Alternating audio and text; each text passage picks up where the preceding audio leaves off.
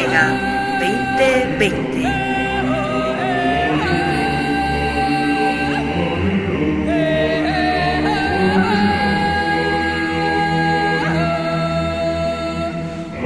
En noviembre de 2009 se talla en Bolivia la imagen de la Virgen de la Vega.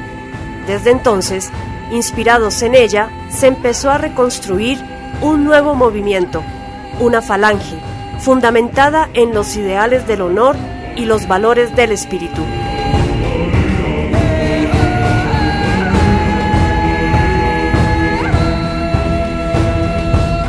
Se levantaron los estandartes de la Virgen, primero desde los Andes y después a toda Hispanoamérica, y con ellos hombres y mujeres sedientos de verdad, sabiduría, justicia y liberación. Cansados de este sistema corrupto y decadente, se organizaron para hacerse escuchar. Durante años han difundido la sabiduría hiperbórea, emanada desde las pampas argentinas, a un mundo sordo e indiferente.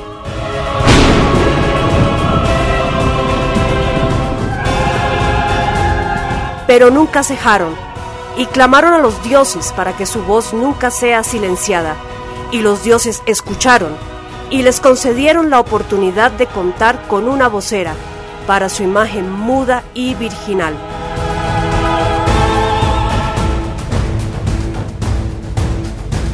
Así nació Vocera de la Vega. Vocera de la Vega. La voz del movimiento veganista. Veganista. La voz, la voz de la disidencia. De la disidencia.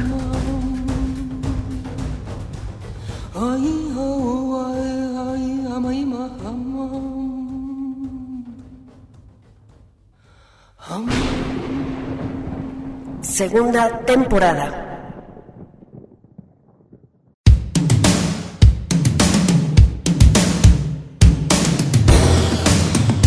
Un gran saludo a todos los que semanalmente sintonizan la Tribuna Radio. Bienvenidos una vez más al programa 23, tercero de esta segunda temporada de Vocera de la Vega, transmisión que se realiza desde La Paz, Bolivia. Un agradecimiento especial a nuestros guionistas, Lupus Félix, Roberto Rivas, Leonardo Esguerra de Venezuela, quien ha elaborado un exquisito ensayo sobre Apus de Bolivia, y a nuestro equipo de noticias que día a día están tras las huellas de la disidencia. Mil gracias también a nuestros fieles oyentes que semana a semana nos acompañan. En el micrófono, Andrea Victoria Cano, conductora y directora de Vocera de la Vega para la Tribuna Radio de España.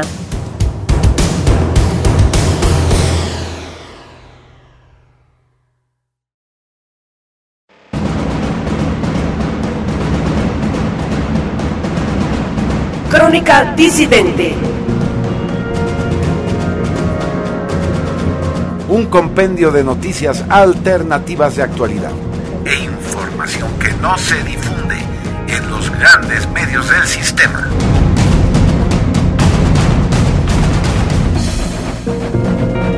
Una visión diferente de la realidad pasada, presente y futura.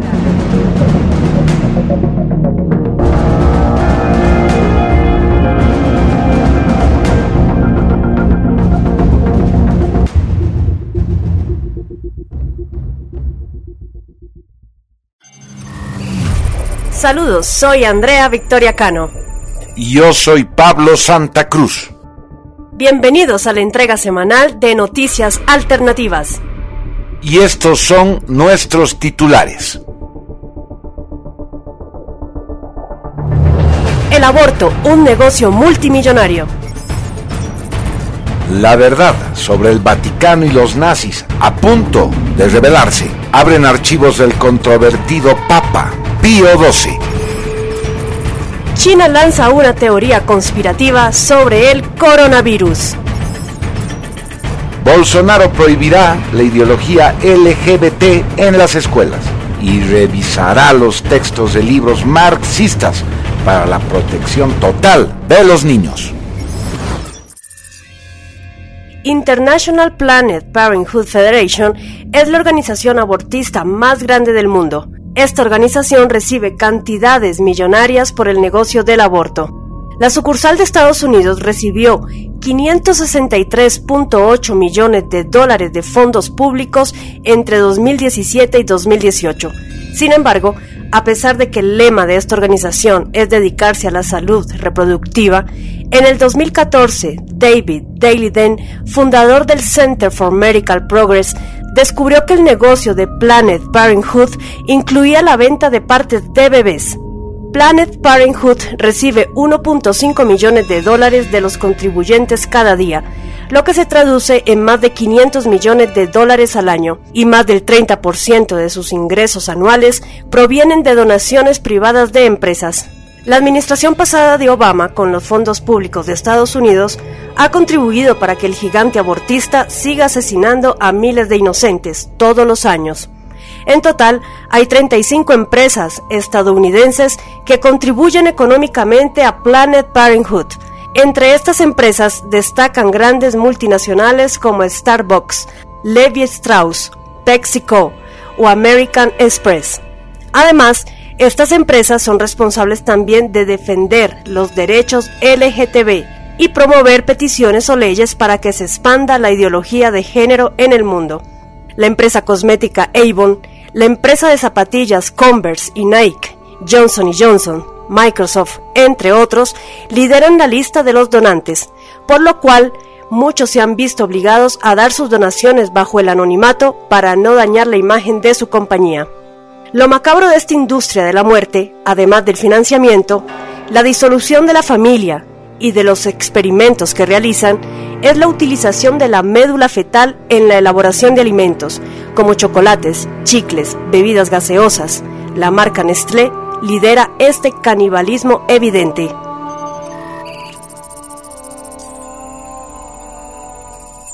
Más de 200 historiadores se preparan para examinar los archivos que el Vaticano abrirá el 2 de marzo sobre Pío XII, el papa más controversial de la historia, criticado por no haber condenado públicamente el supuesto holocausto nazi.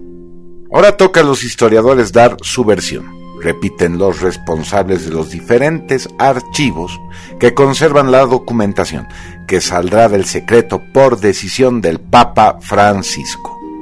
Se trata de un momento decisivo para la historia contemporánea de la Iglesia y del mundo, explicó esta semana el cardenal Tolentino de Mendoncha, bibliotecario de la Santa Iglesia Romana. El prelado esperaba que la atención no solo se concentrara en el holocausto, sino también en el tumultuoso periodo de la postguerra. Anunciada hace un año, la apertura de esa inmensa documentación permitirá responder a la controversia iniciada desde medio siglo sobre el pontificado de Pío XII entre 1939 y 1958. En un artículo publicado por la prensa italiana, el rabino jefe de Roma, Ricardo Di Segni, aclara que la historia de Pío XII no es una leyenda negra, sino gris también sostiene que los historiadores van a tener que trabajar como si estuvieran en una habitación estéril y aislada, libre de prejuicios e influencias, aunque ya todos podemos intuir que eso no será posible. La iglesia no teme a la historia, al contrario, la ama. Con esta declaración el Papa Francisco explicó su decisión de abrir de manera acelerada para su consulta la documentación relativa al pontificado de Eugenio Pacelli, quien no condenó el holocausto judío en la Segunda Guerra Mundial.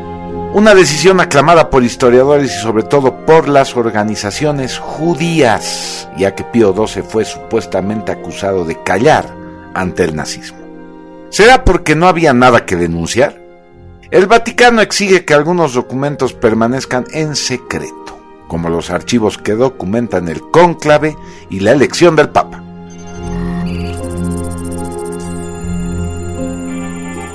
Un destacado funcionario chino afirma que el ejército de Estados Unidos podría haber llevado el nuevo coronavirus a China y que no se originó en la ciudad de Wuhan, en el centro de China como se pensaba, ya que cientos de atletas del ejército de Estados Unidos estuvieron en Wuhan para los Juegos Mundiales Militares en octubre de 2019. El portavoz del Ministerio de Relaciones Exteriores, Chao Lijian, publicó en Twitter un video de Robert Redfield, director de los Centros para el Control y la Prevención de Enfermedades de Estados Unidos, dirigiéndose a un comité del Congreso de Estados Unidos el 11 de marzo. En el video, Redfield dijo que algunas muertes por influenza en Estados Unidos se identificaron más tarde como casos de COVID-19, la enfermedad causada por el nuevo coronavirus. Partes de las redes sociales chinas e incluso el gobierno del país parecen haber lanzado una campaña concertada para cuestionar el origen del nuevo coronavirus, que ha infectado a más de 125.000 personas en todo el mundo. Los primeros casos reportados del virus fueron en Wuhan, y desde entonces la ciudad ha tenido más infecciones y muertes que en cualquier parte del mundo. El embajador de China en Sudáfrica, Lin Songtian, dijo en Twitter el 8 de marzo que aunque la primera epidemia se registró en China, no significa que el virus se originó en China. Vemos entonces cómo la agenda del nuevo orden mundial se está llevando a la perfección por Estados Unidos, donde se aloja la mayor cantidad de sionistas de todo el mundo, que buscan la globalización y el control mundial de la humanidad. Directrices COVID-19 como excusa para instaurar un estado policial hegemónico. Fase 1. Terror, miedo al contagio. Confrontación social entre los que siguen la tesis ministerial y los divergentes. Fase 2. Confinamiento. El individuo es aislado del grupo social. Se va debilitando. Fase 3. Fatiga psicológica. Se alarga el confinamiento. Fase 4. Se cortan las comunicaciones. Alegan que Internet está provocando desinformación y que la gente se está alterando Solo se permite ver lo que el régimen quiere emitir por televisión abierta. Racionamiento alimentario. Fase 5. El régimen emite un real decreto por el que solo se permitirá que salgan a la calle las personas que se hayan vacunado. Los servicios médicos irán por los domicilios vacunando obligatoriamente, bajo pena de prisión. Fase final. Vacunada toda la sociedad, a medio plazo desarrollarán enfermedades mentales y físicas. El presidente de Brasil, Jair Bolsonaro, se mantiene fiel a su promesa de combatir la basura marxista que se ha extendido en las instituciones educativas.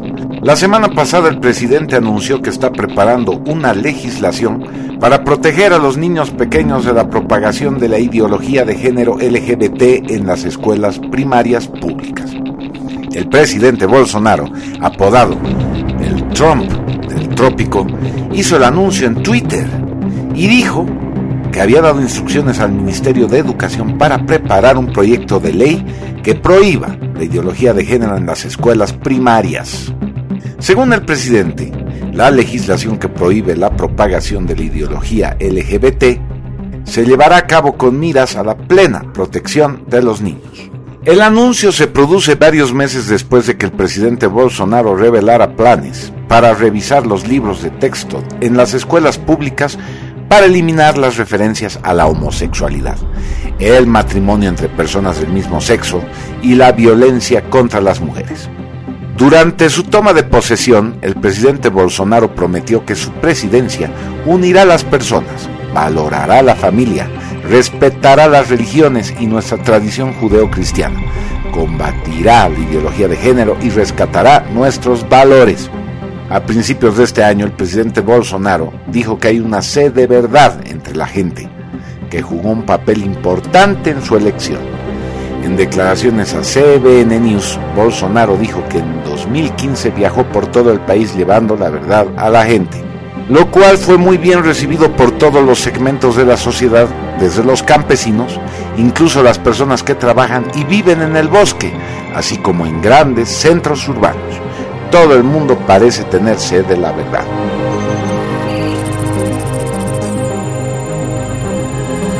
Y así hemos llegado al final de nuestra crónica disidente. Nos estaremos reencontrando la próxima semana.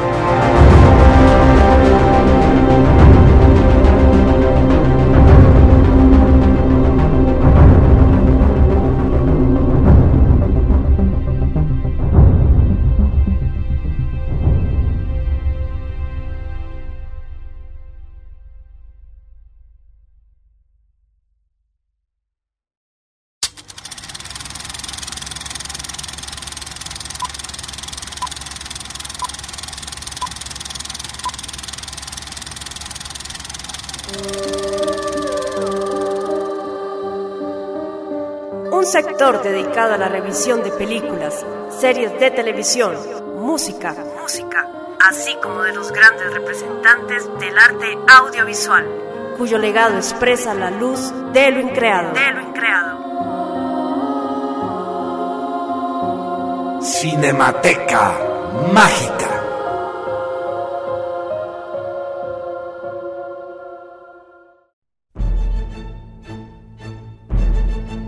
Drácula.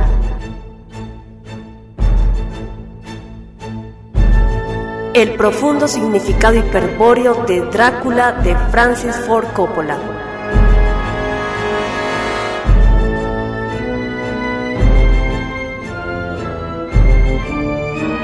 Película de culto dirigida y producida por Francis Ford Coppola. Se estrena en noviembre de 1992. Grandes íconos del cine que perduran hasta hoy, 2019, dieron vida a los personajes basados en la novela homónima de Bram Stoker. Gary Oldman como Nosferatu, Ken Reeves como Jonathan Harker, Anthony Hopkins como Van Helsing, Winona Ryder como Mina, incluso Mónica Bellucci, actriz emergente entonces, deslumbró en el reparto. Seguramente todos, quienes más, quienes menos, la vieron varias veces y la recuerdan de una u otra manera. El año 1462. Constantinopla había caído. Los musulmanes turcos arrasaban Europa con fuerzas devastadoras y llegaron a Rumania amenazando a toda la cristiandad. En Transilvania se preparó para la defensa un caballero rumano de la Sagrada Orden del Dragón, conocido como Drácula. El día de la batalla, su prometida Elisabetta, a quien él amaba por sobre todas las cosas, sabía que el caballero se enfrentaría a fuerzas muy superiores y que tal vez no regresaría. Cuídate.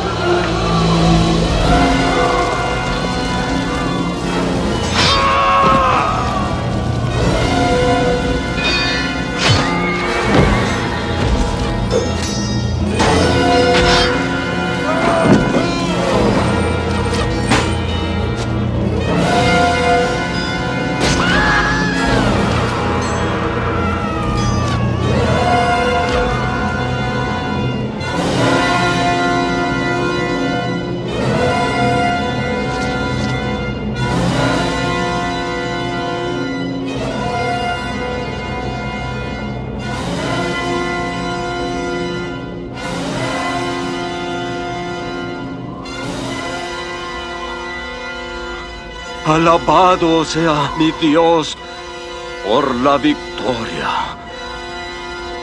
Lo realmente curioso es que la película pasaría como una más de vampiros y demonios, si no fuera por su inusual carga hiperbórea, que pasa totalmente desapercibida por el profano, una amplia mayoría del público. Sin embargo, el malvado entre comillas Vlad, el empalador, el siniestro Drácula, entre comillas, el infernal engendro demoníaco, inclusive para el profano público femenino mayoritario, es el símbolo del amor en su máxima expresión, cosa desde ya rara para el príncipe de las tinieblas, entre comillas, que vive succionando la sangre humana. Quienes asistieron al filme para ver la película de terror concluyen que más bien es una historia de amor, aunque tiene una dosis bastante tenebrosa, se respira un aire clásico con finos retoques artísticos, gran ornamentación del vestuario, la luz llena de colores vivos, ambientada en una época victoriana elegante del romanticismo europeo de una Europa fijada en un persistente y nostálgico medioevo que trata de escapar hacia la modernidad. Drácula, el conde Drácula, proviene de un noble linaje bogomil, gibelino, anticatólico, que por generaciones gobernó en los Cárpatos. Es el mito que perdura de una era pretérita de la vieja Europa, conflictuada con el poder de la Iglesia, que combatió a sangre y fuego a gibelinos, bogomilos y cátaros, cuya profunda impronta, imborrable, es la herejía contra el dogma católico. la hegemonía del poder del papado en su afán de pasar por encima de la soberanía de reyes y nobles. Es así que los sacerdotes satanizaron a los herejes, pero dejando bien claras las pautas de su verdadero origen, velado para la masa ignorante, heredera del dogma y la infamia de aquella versión de la historia. Vamos a comenzar la revisión de esta otra historia con un dato más que curioso para los que están familiarizados con los conceptos de la sabiduría hiperbórea. No es casual que llame la atención por la Mine, de juglares y Mina Songer, trovadores del recuerdo de Amort, además de que Drácula viva en un castillo, asentado en un suelo patrio y su devoción a la sangre, sangrizuelo, principio estratégico del cerco que se opone al templo. Es el gibelinismo del que no puede prescindir, ya que debe llevar su tierra allí, donde trasponga los límites del reino, para ir en busca de su amada. Puede ver en la sangre que degusta las memorias pasadas. Mine significa memoria de sangre, concepto clave para la sabiduría hiperbórea. Su archienemigo es un sacerdote, Van Helsing, decapitador y exorcista, nos recuerda el golem de la iglesia, persecutor de los herejes, ya sea bajo la mampara de cruzadas o inquisiciones, nigromante y cabalista. Como si esto fuera poco, las amantes, entre comillas, de Drácula son gorgonas, y además son tres, como las tres brayas tartesias, y así como también los sirvientes de Drácula son los bogomilos de la Transilvania. Puede hablar con las bestias y dominarlas, conoce el secreto de la serpiente, y como si fuera el acto de amor más puro, es un rebelde como Lucifer, al Dios creador hebreo. Sus palabras resuenan en las conciencias como un desafío de valor inaudito en respuesta a la maldición del golem, que considera pecado que su esposa se haya quitado su propia vida, cerrándole la puerta a la libertad en el origen. Los vengativos turcos lanzaron una flecha al castillo con una falsa nota que anunciaba la muerte de Drácula. Elisabetta, creyéndolo muerto, se lanzó al río.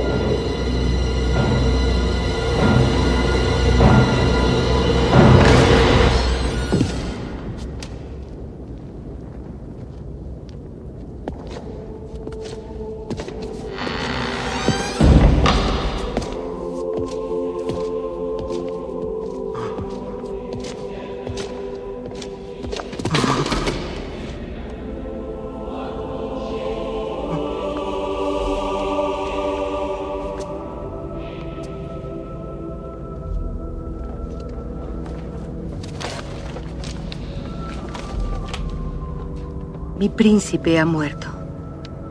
Todo está perdido sin él. Que Dios nos reúna en el cielo.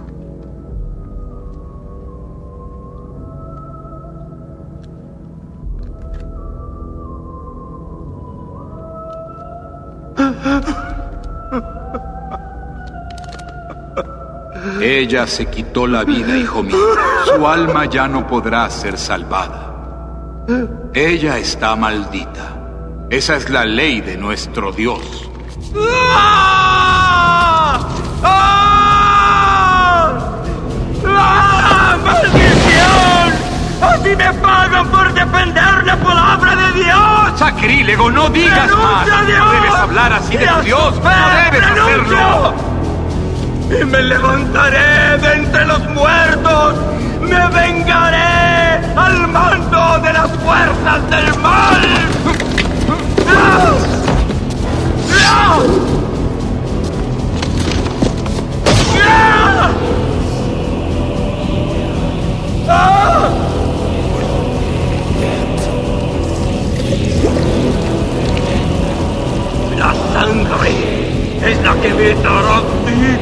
Para siempre.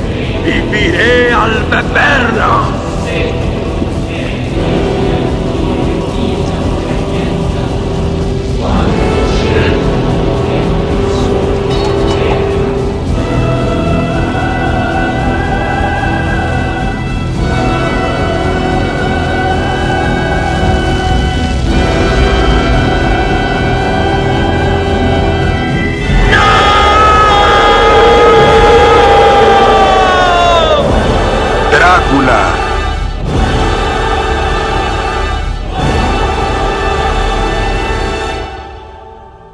Adjuro de Dios, regresaré de mi propia muerte para vengarla de ella con todo el poder de las tinieblas.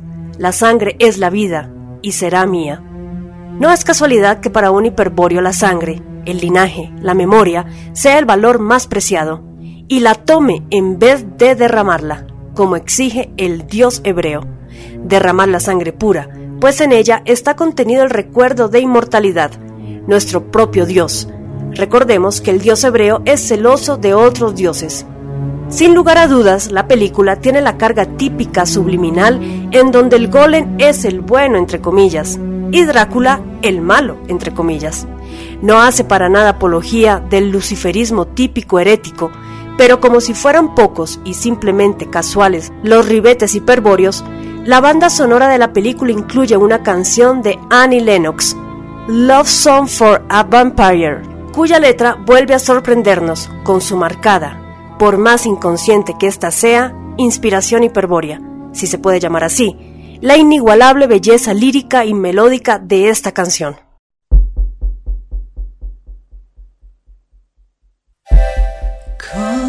Ven a estos brazos otra vez.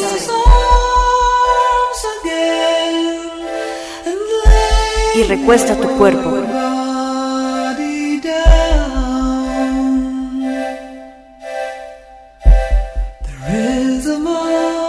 El ritmo de este corazón tembloroso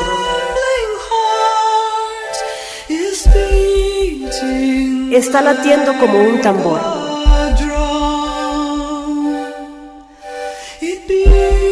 late por ti, sangra por ti. No sabe cómo suena.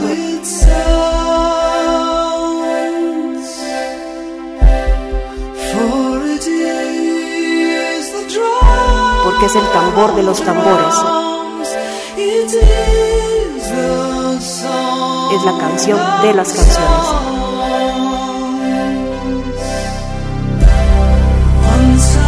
Una vez tuve una rosa más rara.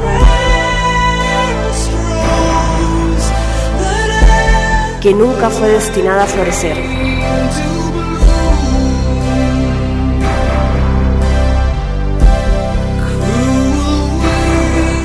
Crudo invierno heló su brote.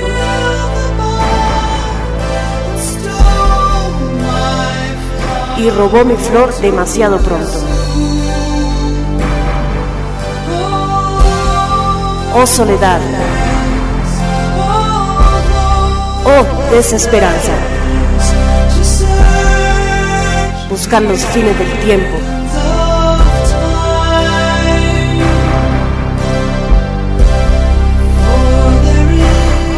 Existe en todo el mundo un amor más grande que el mío.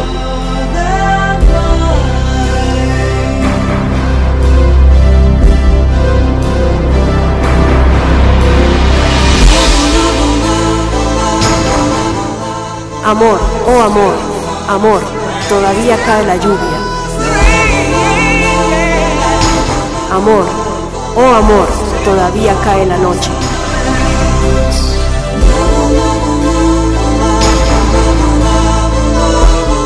Amor, oh amor, sé mía para siempre. Amor, oh amor.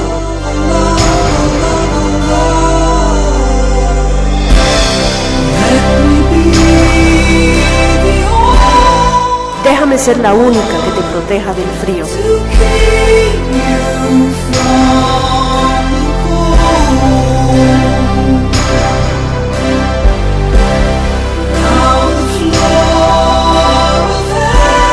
Ahora el paraíso está cubierto por las estrellas más brillantes como el oro.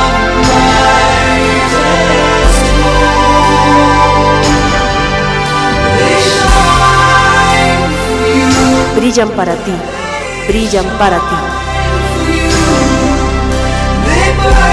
Arden para que vean todos.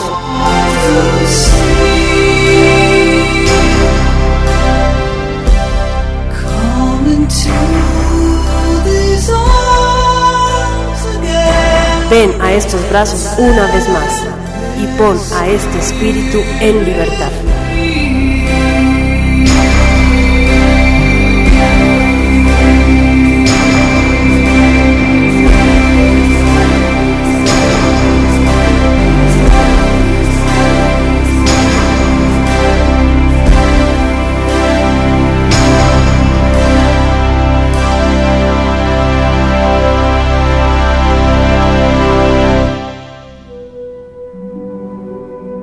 Y así es. Al final el amor redime todo, y Drácula libera su espíritu del tormento de la vida terrenal. Conmovedora secuencia en la que Mina, como la dama Calibur, corta la cabeza del iniciado que finalmente se une al gran antepasado para llegar al origen. Al menos, así podemos interpretar de una manera hiperbórea la parte culminante de la película. Si bien hay un sinfín de alegorías y analogías que podemos rebuscar, como el hecho de que en la noche de luna llena el vampiro es más fuerte que a la luz del sol, una faz del demiurgo como Shamash, o que Drácula, como todo linaje hiperbóreo, se opone al arquetipo semita, musulmanes y judíos, una connotación nazi, entre comillas, que para muchos no pasará desapercibida, o bien la vida llena de virtud y pureza de Mina. Creemos que hasta aquí es suficiente para despertar en los buscadores de la verdad que aún no la han visto, la sana curiosidad por mirarla a la luz de la sabiduría hiperbórea.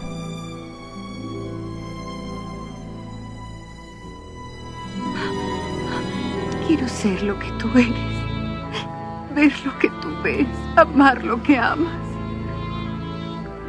Mina, para seguirme debes, debes morir a tu vida normal y revivir a la mía. Tú eres mi amor y mi vida para siempre.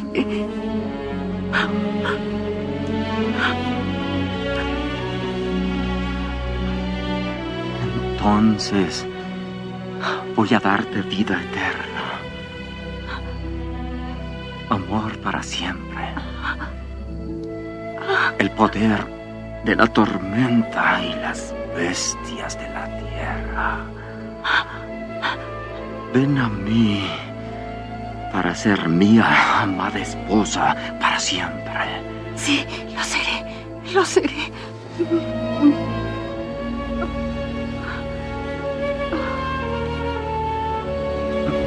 ¡Ah! ¡Ah! ¡Ah! ¡Ah! La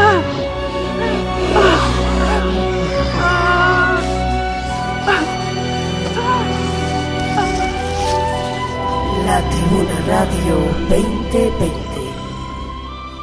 Nina, bebe y únete a mí en la eternidad.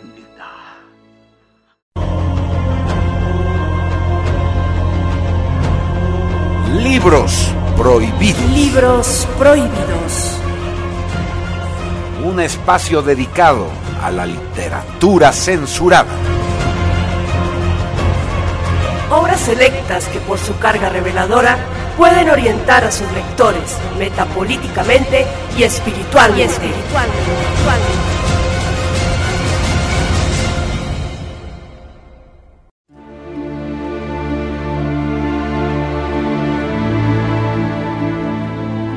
La Latinoamérica del Führer.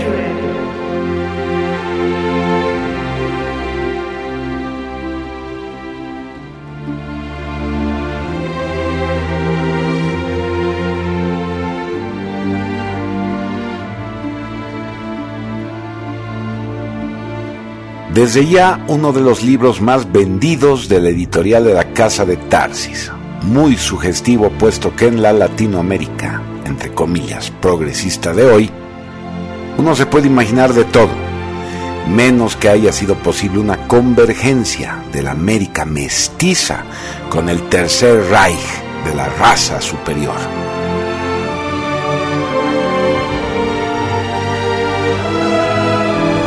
El lema de la estupidez colectiva reza, si Hitler hubiera ganado la guerra, bolivianos, chilenos, colombianos, ecuatorianos, etc., hubieran sido convertidos en jabón.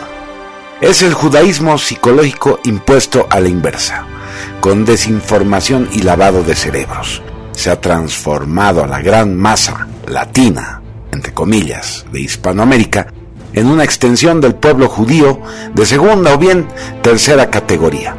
Judíos de tercera o de cuarta, que se creen a pie juntillas que los nazis son una especie de ecuación algorítmica. Nazis arios, más conquista del mundo, por judíos buenitos, más morenazis fascistas, todo dividido entre crimen de odio al cuadrado igual holocausto. Y a la plataforma YouTube está usando este infalible algoritmo que supera con creces en ingenio y uso práctico al paradigma de la energía igual a masa por velocidad al cuadrado, convirtiéndolo en globalismo igual a holocausto por difusión elevada a la novena potencia, censurándolo todo.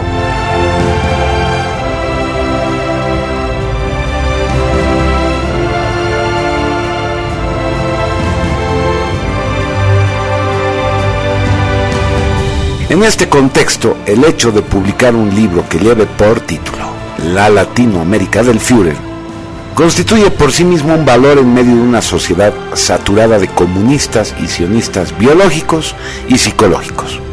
Pero, como toda verdad, se impone la mentira porque es más atractiva y sugestiva que la pornografía israelí del holocausto. Y es que muchos altos mandos y agentes nacionalsocialistas Buscaron refugio y lo encontraron en todos los países de América Latina, excepción de Cuba, México y Centroamérica por razones obvias. Organizaciones y personajes de la más distinguida clase política latinoamericana, entre comillas, gestionaron asilo político a los malvados nazis y trabajaron junto a ellos en la difusión del nacionalsocialismo en Colombia, donde Hitler habría estado no una, sino tres veces. En Ecuador, Perú, Bolivia, Argentina, Paraguay, Brasil, Venezuela, Uruguay y Chile operaron agentes nazis que colaboraron en la puesta a punto de organizaciones tercerposicionistas participando incluso abiertamente en el desarrollo industrial, ingiriendo positivamente en la política social y económica, como en la Argentina del general Perón o la Bolivia del general Germán Bush el Brasil de Getulio Vargas, en el Chile del presidente Ibáñez, el Ecuador de Velasco Ibarra. Inclusive se conformaron cuadros políticos nacionalsocialistas entre los residentes alemanes, cuyas numerosas comunidades destacan por su compromiso social en toda América del Sur. La Tribuna Radio 2020 Muchos detalles de esta influencia y abierta colaboración entre el Tercer Reich y América Latina, entre comillas, salen a la luz por primera vez en este libro, para cuya elaboración la autora, Andrea Victoria Cano, realizó un exhaustivo trabajo de investigación en hemerotecas y fuentes rebuscadas de muy difícil acceso, que afortunadamente se conservan aún, rescatando imágenes inéditas del nazismo latinoamericano, que germinó a niveles impensados provocando la ira del soviet planetario. La Latinoamérica del Führer en Hispanoamérica, porque la autora usa el neologismo Latinoamérica, justamente para desmontar el paradigma latino de la herida izquierda mundial, que pretende despojar de hispanidad a Sudamérica, porque la mal llamada Latinoamérica se alineó, se alinea y se alineará nuevamente con el Tercer Reich. Ese es el presagio que leemos claramente en la segunda parte del ensayo de Andrea Victoria Cano, que después de tocar el nacionalsocialismo convencional para traernos su historia oculta en Hispanoamérica, nos introduce en la magia de la metapolítica, abarcando la fase esotérica del nacionalsocialismo en una sinopsis que desde Savitri Devi, René Guénon, Julio Cébola y Miguel Serrano lleva al nazi del ropero confundido y desorientado hacia la fuente primigenia, certera e irrefutable de toda la verdad escondida que nos revela la sabiduría hiperbórea, llevando por primera vez, repetimos, al cerrado nazi cultural que no sale del revisionismo histórico básico hacia la luz de la sabiduría hiperbórea contenida en la obra del argentino Luis Felipe Moyano. un enviado de los dioses del espíritu, que vino a, justamente, reafirmar el pacto hispano con el Tercer Reich. Porque no somos latinos, como mal pretenden señalarnos los obtusos comunistas judaizantes. Sencillamente porque no hablamos en latín, hablamos en español.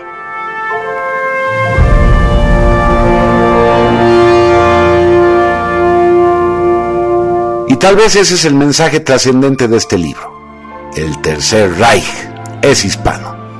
Resurgirá en hispano y volverá a destruir los planes del nuevo orden mundial mediante la hispanidad. Léalo y compruébelo por usted mismo.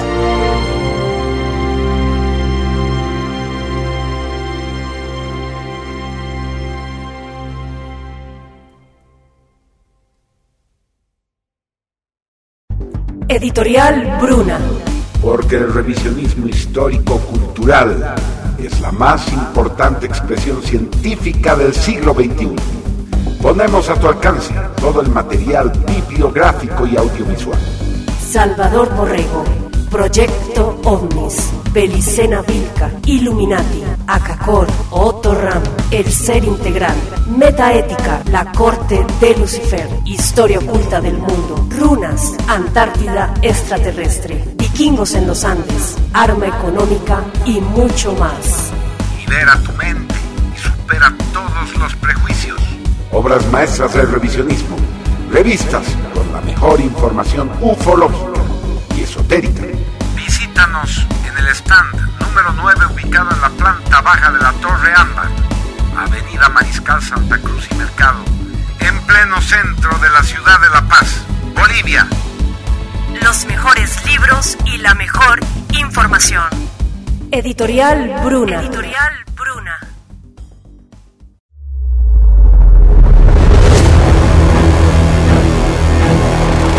Esteganografía.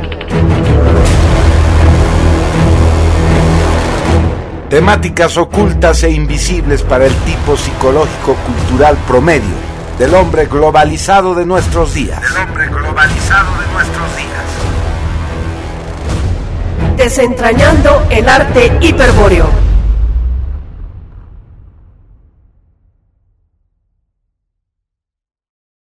Languedoc, Monsegur, asiento del Grande Cristos, Lucibel, Lucibel, Occitania, Catará, tierra de amor del portal, de luz, Lucibel, doncellas, cortesanos y plebeyos todos fueron convocados, renunciar al mundo ilusorio, vano, Oricalco, de Apus de Bolivia.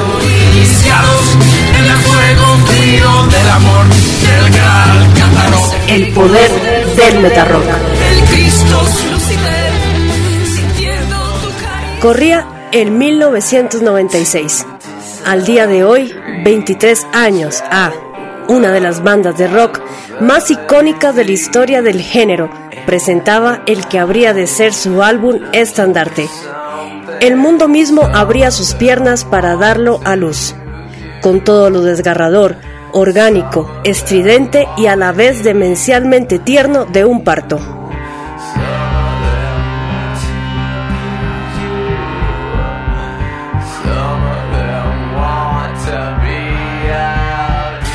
La criatura musical sería como la mayor parte de las cosas que nacen, una reunión de aplausos y de vergüenza.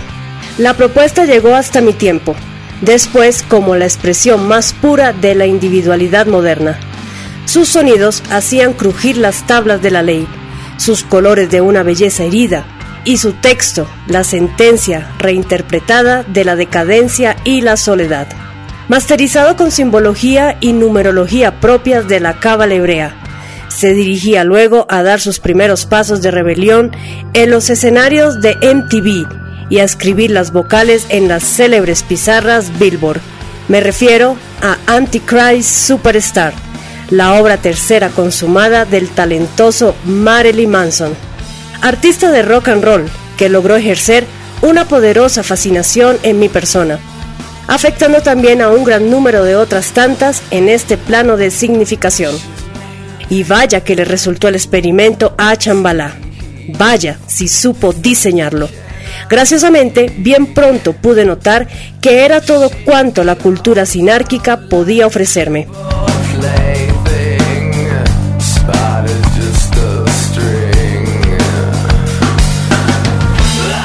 La Tribuna Radio de España.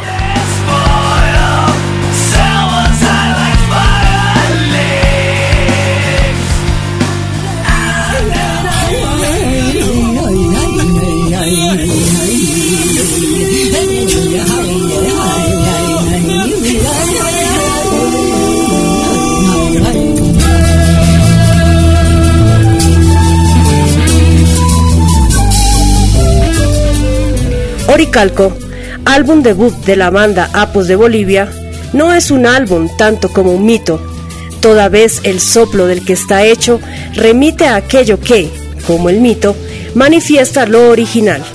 Y es debut solo por referenciar a un hecho en el tiempo, pero que, como los mitos, se dijo, bullen eternamente más allá de cualquier datación. Un flechazo sonoro, sin embargo, nunca lanzado.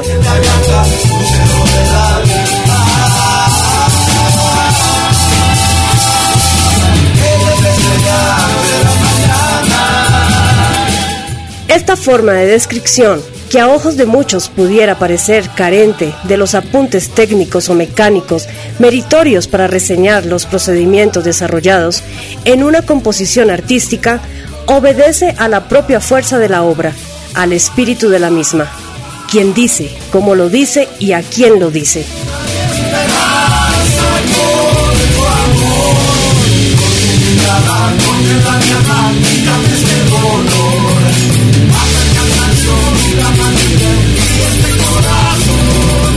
Lo expresado por Apus de Bolivia con el nombre de Oricalco no va dirigido a provocar las consuetudinarias reacciones del sistema límbico o siquiera del neocórtex, sino que busca ser aprendido por el ser, superadas las limitaciones arquitectónicas de la psique. Es música, sí, es producción audiovisual, pero por todo lo que es esencial, que es trascendente. Ese es su dato y su aporte por excelencia. De manera que conviene advertir que ese será el tono de toda esta reseña.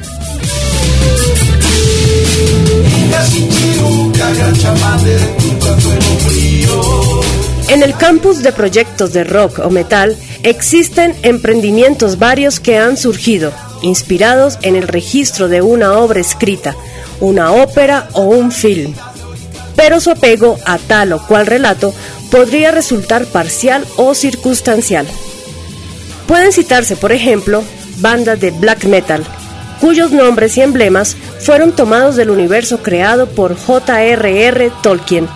El caso de Oricalco es total y específico, ya que Apus representa, con su formación, estilo y colección de temas, una inspiración exclusiva en una novela mágica dicho sea de paso, que emerge para clarificar precisamente acerca de lo increado. Ocho temas hacen a este álbum fuera de serie. Curioso número por demás, con un importante acento en lo folclórico, como una de sus aristas más sobresalientes.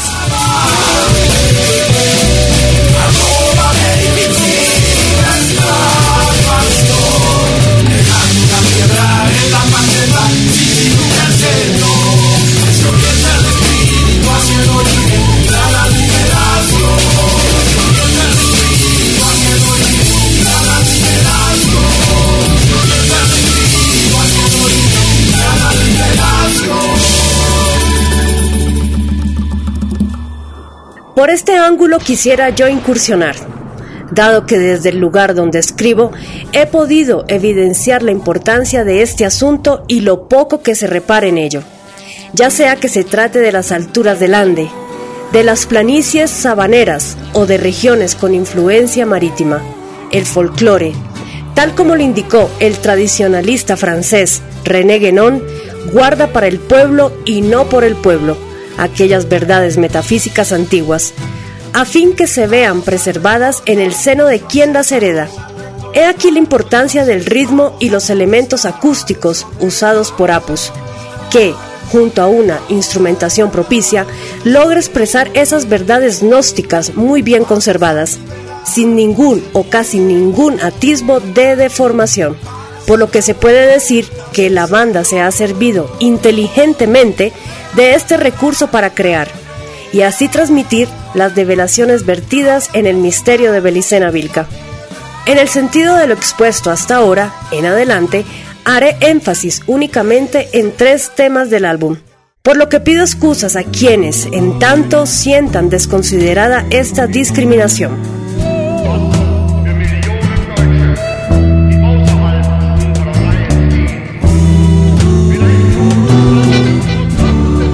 En principio, atendamos a la primordial invitación que nos remite Apus de Bolivia. Miremos hacia el sur. Esta canción es, para quien suscribe y con toda justeza, la que, definitivamente, lidera la lista. Su melodía es nostalgia pura. Señala un camino cuasi extraño hacia lugares olvidados. La sabia voz de Adolfo Hitler comienza marcando este aspecto. En conjunto con las voces de Pablo y Andrea, evocan una caricia metafísica sin igual por la inocencia y la virginidad perdida pero las preguntas originales que su letra plantea tienen respuesta.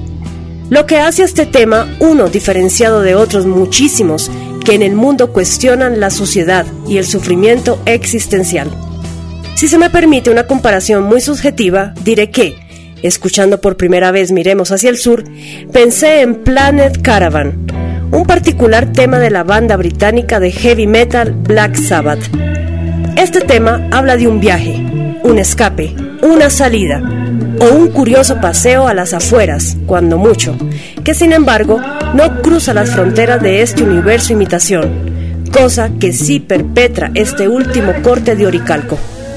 Nos habla de Agartha y despierta en quien puede escuchar la voluntad de atravesar la pantalla sensual y cósmica de este plano el videoclip que acompaña este tema, al igual que los restantes para las otras canciones, es una ráfaga de imágenes impresionantes, a veces terribles y heroicas juntamente.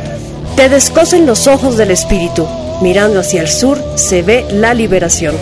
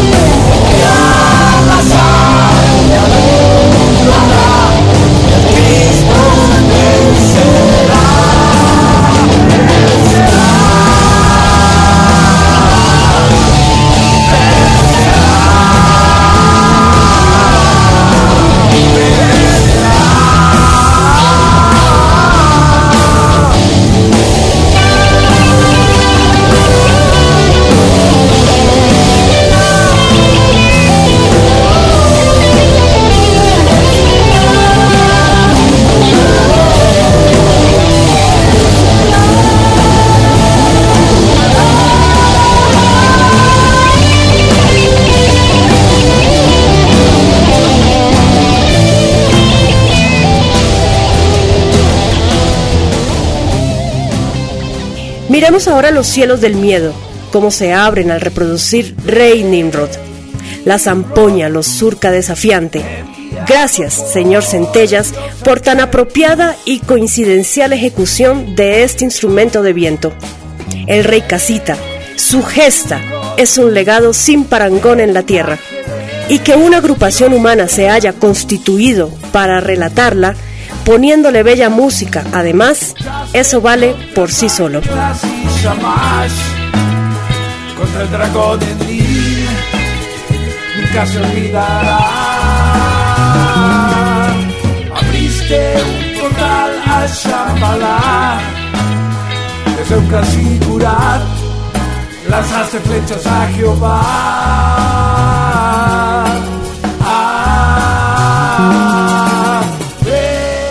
Respetando desde luego lo ya pontificado por Luis Felipe Moyano, esta canción ocupa un espacio distinguido en mi colección personal, porque me ayudó a entender cómo es eso que, siendo un derrotado, se es victorioso a la vez. No pequeñas cosas se tratan en este quinto tema, son cosas fundamentales sobremanera. Cabe preguntarse, ¿perdiendo la Segunda Guerra Mundial se ganó al mismo tiempo? ¿Fue una derrota del eje o una derrota mundial? Ahora comprendo que solo quienes han tenido tal nivel de atrevimiento, enfrentarse cuerpo a cuerpo en Lille y demás dioses traidores, saben de verdad lo que eso significa y las respuestas hiperbóreas a dichas interrogantes. Miguel Serrano también lo supo.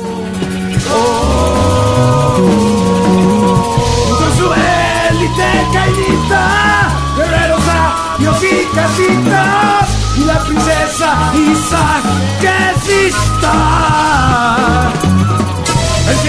Tal gesta abrió unas posibilidades a unos resultados no medibles ni contextualizables para la historia y sus somnolientos defensores. Reconocimiento merece el vocalista en esta balada. Buena interpretación, muy sentida. Llega a abordar con sus altos y bajos el misterio de la guerra, algo destacable en estos tiempos oscuros, donde la industria promueve cantar al amor. Un amor sin misterio, claro está a la cópula sexual animalesca, intrascendente. Pero esto es otra cuestión para tratar aparte. Escuchar Rey Nimrod es recordar, tener presente que la guerra aún se libra. Al preparar este artículo, se me hizo patente esta aseveración. En medio de una crisis social o individual, en medio de agobiantes circunstancias político-económicas, que hoy como siempre afectan a nuestro linaje, es preciso afirmarse en la batalla. La música, las artes en general, ofrecen una valiosa ayuda. En medio de nuestras actividades más comunes y cotidianas, es agradable cómo suena esta gran producción.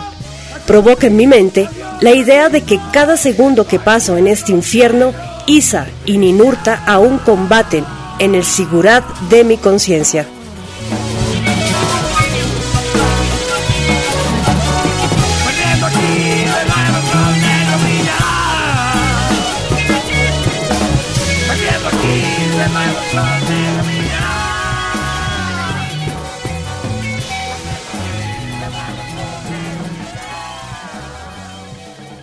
Por otra parte está Koyor Sayana.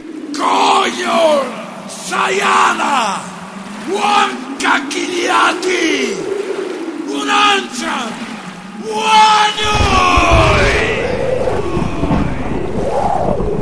¡Ah! ¡Qué frescura! La piedra estelar de este cancionero hiperbóreo. Este es para mí la definición de Oricalco, un lanzamiento con todas sus letras, en toda la comprensión de la palabra. Por supuesto que es un himno, roquea gustosamente. Se me ocurre que es divertimento apropiado para el viria despierto, sin pasar por alto el potencial didáctico de su lírica astral. El ritmo, despreocupado y burlón, invita a danzar como se danzaría sobre un suelo frío. Los movimientos de cadera han salido caros y problemáticos para nuestra especie pero existen formas de alegre baile que dibujan estadios alterados y superiores, donde podemos conducirnos sin temor a prostituirnos, caer, hundiéndonos más en la locura.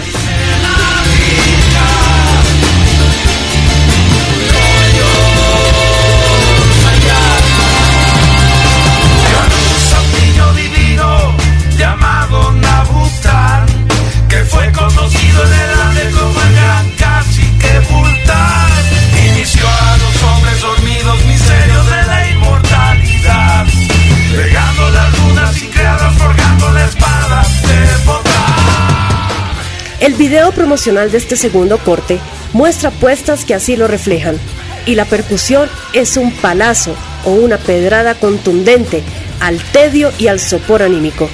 Sobra decir más sobre esta inquietante composición.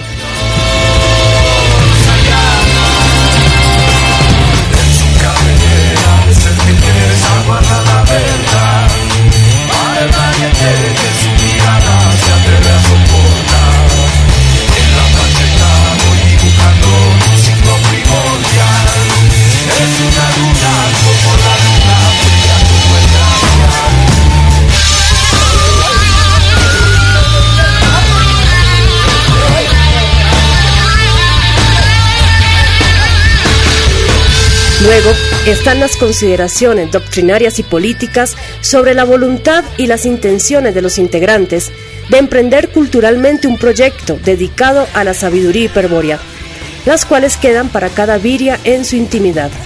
Hago mención a esto porque tal debate existe y nadie está desprevenido a esta situación. Es un hecho, pero, repito, debe resolverse en la pureza del yo. Estimo que Apus de Bolivia tiene su atención en el respeto y el honor que merece la tarea que se han propuesto. Quien aquí valora ve en su arte un gesto sincero de encauzar las capacidades del espíritu hacia metas plausibles para el despertar. No hay pecado en advertir esto. Unieron sus voluntades, cumplieron con los requisitos materiales que impone el vivir inmersos en superestructuras. Sacaron al aire ocho temazos preciosos y originales. Óigase bien, originales. Se procuraron los medios para expresarlos, aún con las trabas y dificultades que tienden las plataformas comunicacionales del sistema para este tipo de manifestaciones. Eso es Apus de Bolivia. Eso escucho cuando los escucho. Eso veo cuando los veo.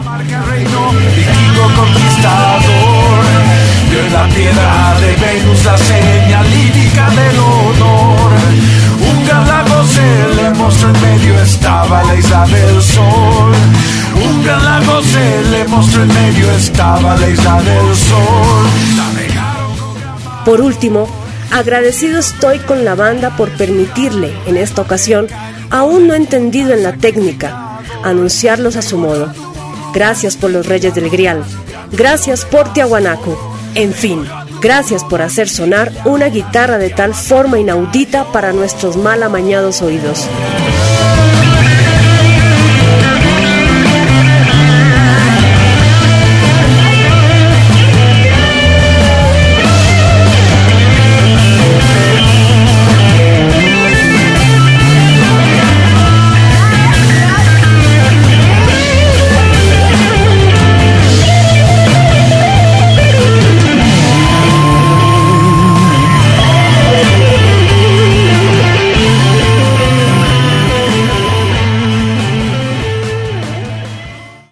Sino que esperar noticias de ustedes acerca de su labor actual y si pronto tendremos más de su arte.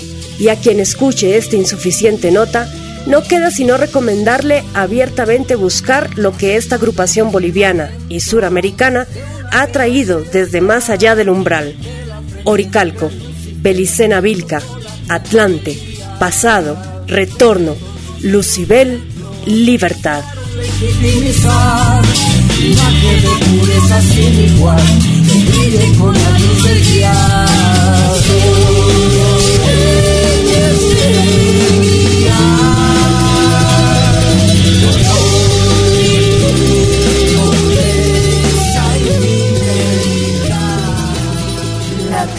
Radio 2020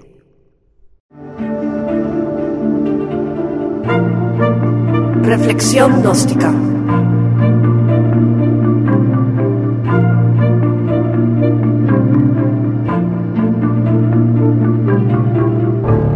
Contenidos simbólicos, esotéricos, teológicos y metafísicos a la luz de la sabiduría hiperbórea. A la luz de la sabiduría hiperbórea.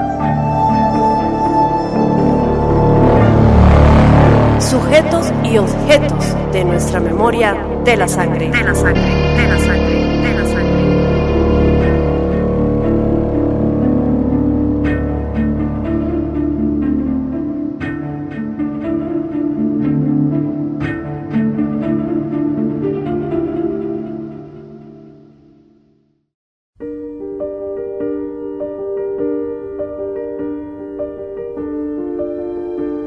Religión y predisposición gnóstica.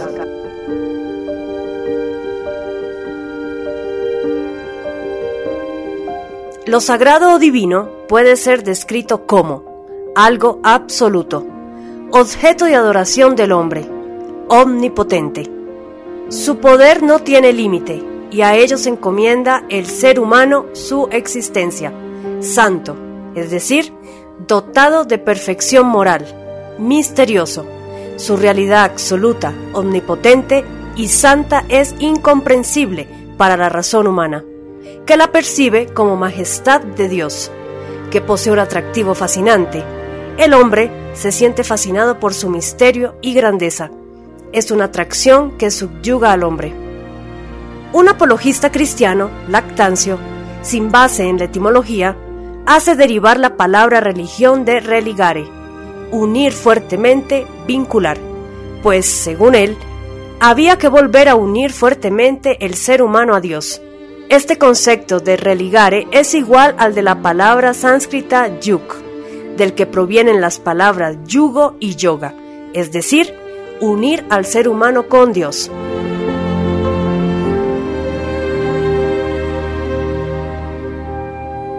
Hay dos partes que se mantienen juntas por medio de un yugo, una ligadura. Pero estas partes siguen estando claramente diferenciadas. En el caso de los bueyes unidos por el yugo, se puede distinguir un buey del otro. El yugo que los une les obliga a ir siempre juntos en la misma dirección, pero ambos no son el mismo buey. Así Dios y el ser humano, religados, van en la misma dirección, pero no son lo mismo. No hay fusión entre ambos. No es una gota de agua que se funde con el agua del océano. Estos conceptos son distintos a los empleados en el budismo y el gnosticismo, donde sí se habla de fusión, absorción. En el caso de los bueyes unidos por el yugo, ambos bueyes son seres del mismo tipo. No ocurre lo mismo en el caso de la religión, proveniente de religare pues está implícito el reconocimiento de una calidad distinta, entre comillas.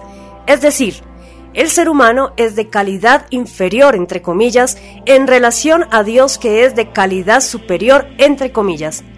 Ningún cristiano se dice a sí mismo Dios. La Tribuna Radio de España.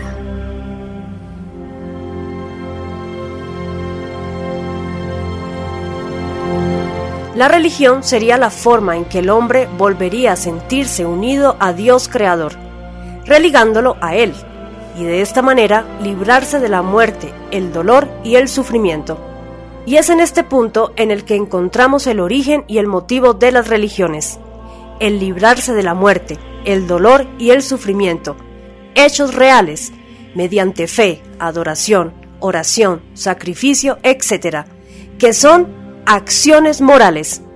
Religión revelada es aquella que fue fundada sobre la creencia en una comunicación efectiva, veraz y directa de Dios o la divinidad con algunas personas elegidas. En suma, toda religión es revelada por alguien a alguien. Las tres principales religiones que imperan en Occidente son el cristianismo, el islam y el judaísmo. Las tres son reveladas y las tres proponen acciones de tipo moral, y las tres esperan un acto de salvación de la divinidad hacia la humanidad, como respuesta a su creencia y acción moral, seguido de otro acto de castigo, dirigido a la misma humanidad que no cumplió con tales acciones.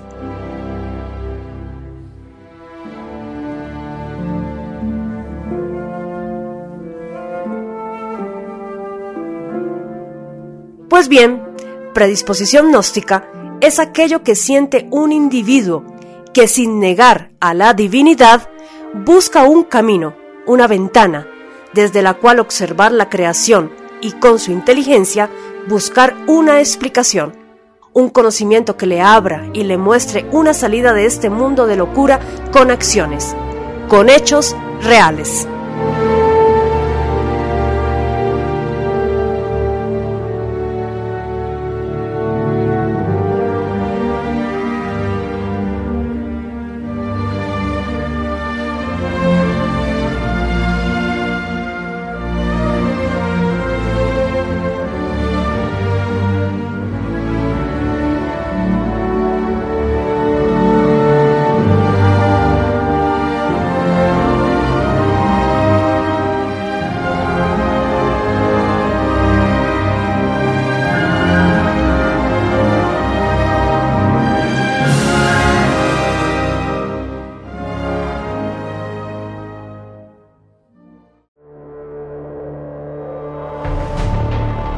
Y así hemos llegado al final del programa disidente favorito de los radioescuchas, que buscan en lo diferente y único la verdad.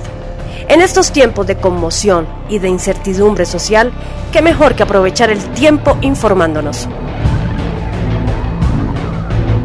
Si desean profundizar más en los temas aquí tratados, están a disposición todos los materiales con envío a cualquier parte del mundo.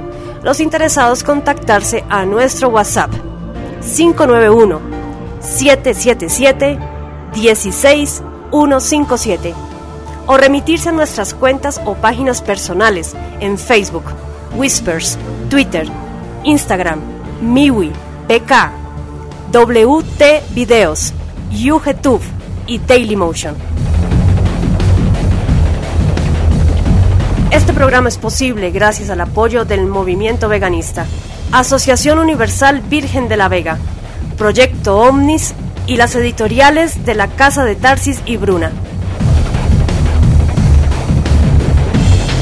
Anunciarles que ya está disponible la única app disidente del universo Play Store, actualizada y más interactiva Búscanos como Radio Vocera de la Vega en Play Store. Nuestras recomendaciones para la crisis que se está viviendo actualmente. No te programes para temer. El miedo es una de las armas esenciales para el control de la población. Apaga la televisión y enciende tu cerebro. Quien piensa no es víctima de la sugestión. Quien es inteligente no entra en pánico. Quien es espiritual está preparado para asumir con honor el último fin de la historia. Soy Andrea Victoria Cano. Les estaremos esperando la próxima semana, aquí, en la Tribuna Radio de España, en su programa Vocera de la Vega. Hasta pronto.